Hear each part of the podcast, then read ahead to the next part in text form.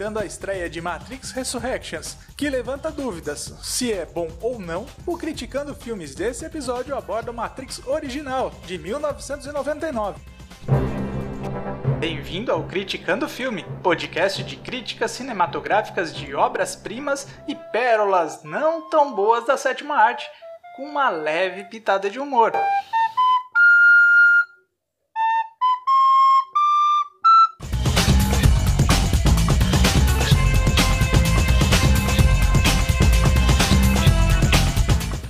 Imagine só, no final da década de 90, em meio a tantos filmes de ação, alguns deles sucessos de bilheteria, surgiu um filme de ficção científica, mas com muitas cenas de ação, tiroteio e agregando filosofia.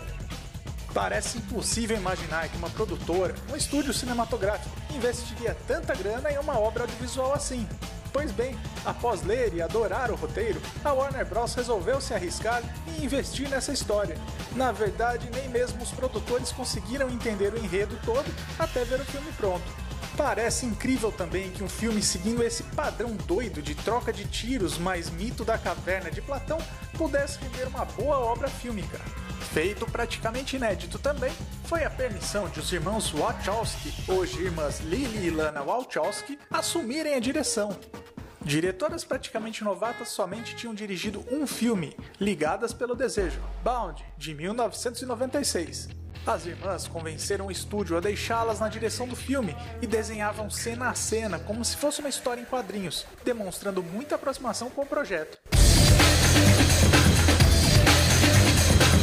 Matrix estreou em 1999 com enorme sucesso de público e crítica, fascinando por seus incríveis efeitos especiais e roteiro questionador.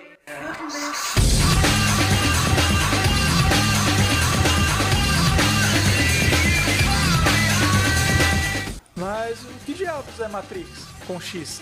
De uma forma besta e rápida de se explicar, Matrix é um filme de ficção científica com o ator Keanu Reeves, onde os protagonistas se vestem inspirado pelo movimento gótico dos anos 90 e usam bastante telefone fixo, porque naquela época a internet ainda era bem jovenzinha, praticamente uma conexão de escada.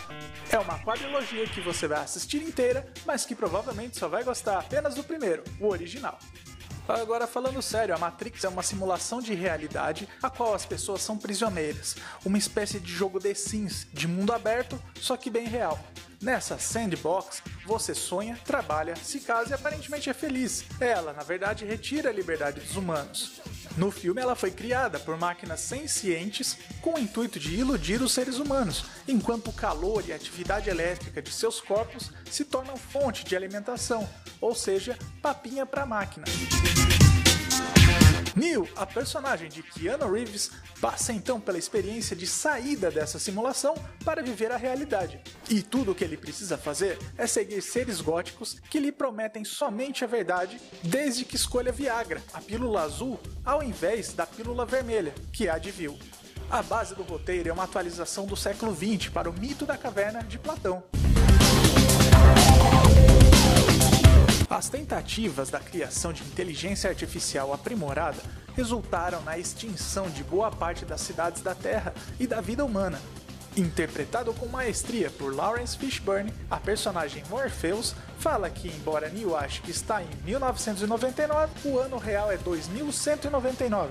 Morfeu é o deus do sonho na mitologia grega.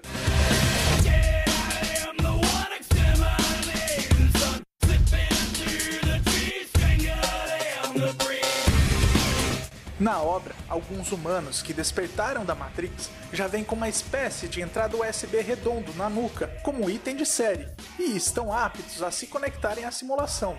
Eles vivem em naves e de vez em quando são atacados por máquinas chamadas sentinelas. Embora não apareça no primeiro filme, Zion é uma colônia real de sobreviventes que fica nas profundezas, próximo ao núcleo terrestre. O destino de Morpheus é encontrar o Escolhido, um ser humano que, segundo a profecia, tem habilidades especiais, como a de um super-herói, e libertará a humanidade da Matrix. Trinity é uma hacker que auxilia Morpheus e também busca pelo Escolhido. A Matrix conta com uma espécie de guardião que tem a função de interromper e eliminar qualquer ameaça ao programa, o conhecido agente Smith, interpretado por Hugo Weaving. Ele, sendo uma manifestação de inteligência artificial, possui habilidades doidas como super força, super velocidade e pode entrar no corpo de habitantes da Matrix.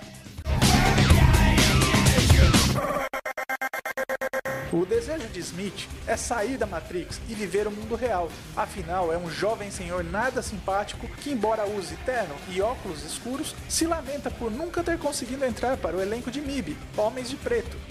Brincadeiras à parte, a personagem é bem colocada como vilão do filme e gera momentos de tensão. Usando de sua super força, o agente Smith promove boas sequências de luta com seus socos e cabeçadas.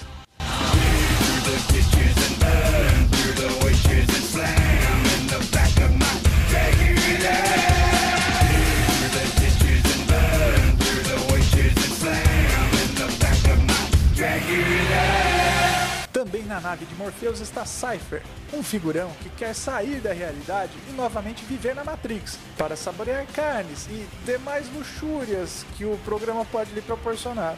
Ao cumprir a missão de levar Neo até o oráculo, o agente Smith monta uma emboscada e isso torna os demais membros da nave vulneráveis a Cypher, que deixa apenas Neo, Trinity, Morpheus e Tank vivos. Morpheus é capturado pelos agentes da Matrix, enquanto Tank consegue matar Cypher no mundo real. Agora, falando sobre aspectos técnicos, a fotografia de Matrix é triunfante e eficiente. Boa parte dos louros vai para as diretoras pela realização de storyboards em seu estudo frame a frame de cenas de ação e planos de câmera. Quanto às cores, quando a fotografia de cena está verde, indica que os personagens estão dentro da Matrix. Quando está azul, na realidade, dentro da nave. E quando tudo é claro ou branco, na pré-simulação. O som é bem capturado e os efeitos aplicados levam a uma experiência bem completa. Embora sem muitas experiências na cadeira de direção, as irmãs Wachowski dirigiram muito bem o longa.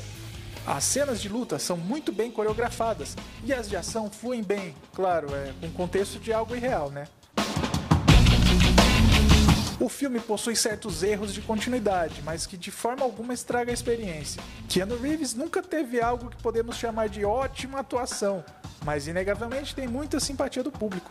Os efeitos especiais, embora do fim do século XX, são sóbrios e realistas, com exceção de poucos momentos onde as sentinelas atacam a nave, mas também completamente supérfluo de discussão.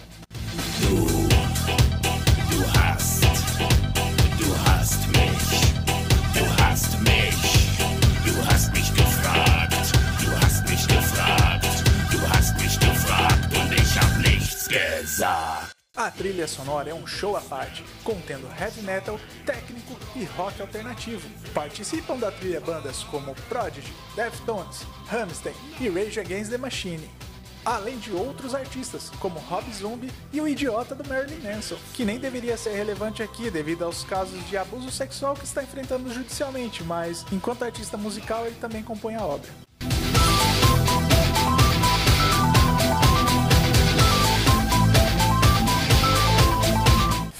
Sobre o roteiro, o filme promove discursos filosóficos e questionadores em seus diálogos, sem deixar para trás todo o seu lado ficção científica. O argumento viaja em um mundo utópico, enfadonho e triste, que tomamos como realidade, enquanto o mundo real é na verdade assustador e de fuga das máquinas o tempo todo. O filme traz referências explícitas a Alice no País das Maravilhas e o Mágico de Oz, Ambas as personagens destes entram e conhecem um novo mundo, mas fica a dúvida se estes locais são reais ou apenas sonhos e imaginação.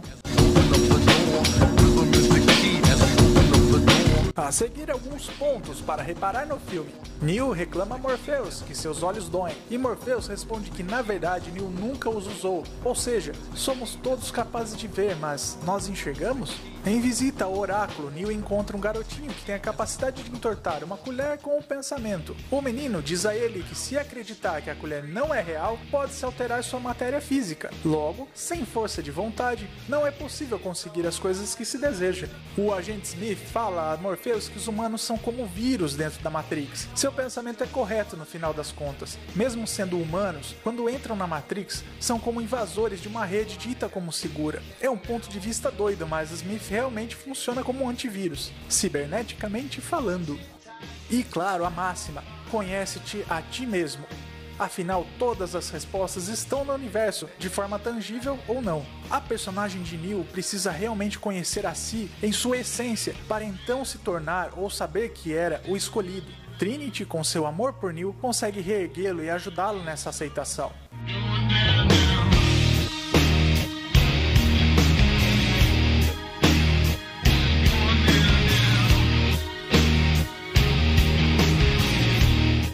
Claro que Matrix é um filme com alguns problemas. Há erros de continuidade, alguns pequenos furos e absurdos. Como exemplo, uma cena de resgate de helicóptero, aonde atiram com uma metralhadora automática na direção do refém durante o salvamento. Tais equívocos não atrapalham em nada a experiência do filme, ao menos não deste primeiro. Quando Neo se descobre o escolhido, ele vira um Jesus da Matrix, mas ao invés de curar os cegos e transformar água em vinho, ele tem super força, super agilidade e para disparos de armas com a mão, tipo um personagem de videogame quando aplicam-se os códigos, sabe? Ao final da obra, Neo, à procura de mais humanos que buscam o despertar, sai de uma cabine telefônica, encara a câmera e sai voando como um Superman. Fica então ao espectador o convite para ser despertado.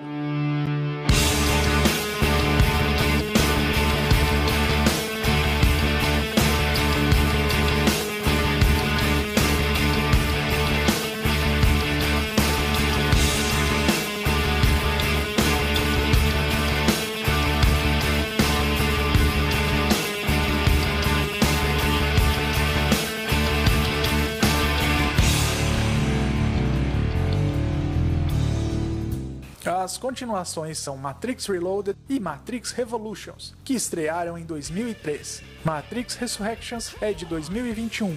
Estes citados infelizmente não atingiram o sucesso do primeiro e até desapontaram fãs e crítica. Vale ressaltar os curtas animados de Animatrix, também de 2003, que ajudam a estender a mitologia. O fim da década de 90 trouxe outros filmes com temática parecida que são altamente recomendados aos fãs de Matrix. São eles Cidade das Sombras de 1998 e 13º Andar de 99.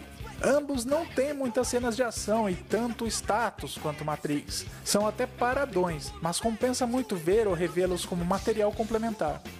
Matrix se estabeleceu na cultura pop, gerando obras que contavam um pouco mais do universo criado, como livros, jogos de videogame e dezenas de produtos licenciados. Em 1999, por exemplo, ao assistir ao filme, todos queriam ter o celular que Neo usa, aquele que se abria ao apertar um botão.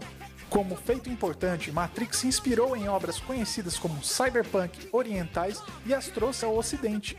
A obra teve orçamento de 63 milhões de dólares e arrecadou mais de 463 milhões mundialmente. Ganhou como melhor filme no MTV Movie Awards de 2000 e Oscar de melhores efeitos visuais, melhor mixagem de som, melhor montagem e melhor edição de som em 2000.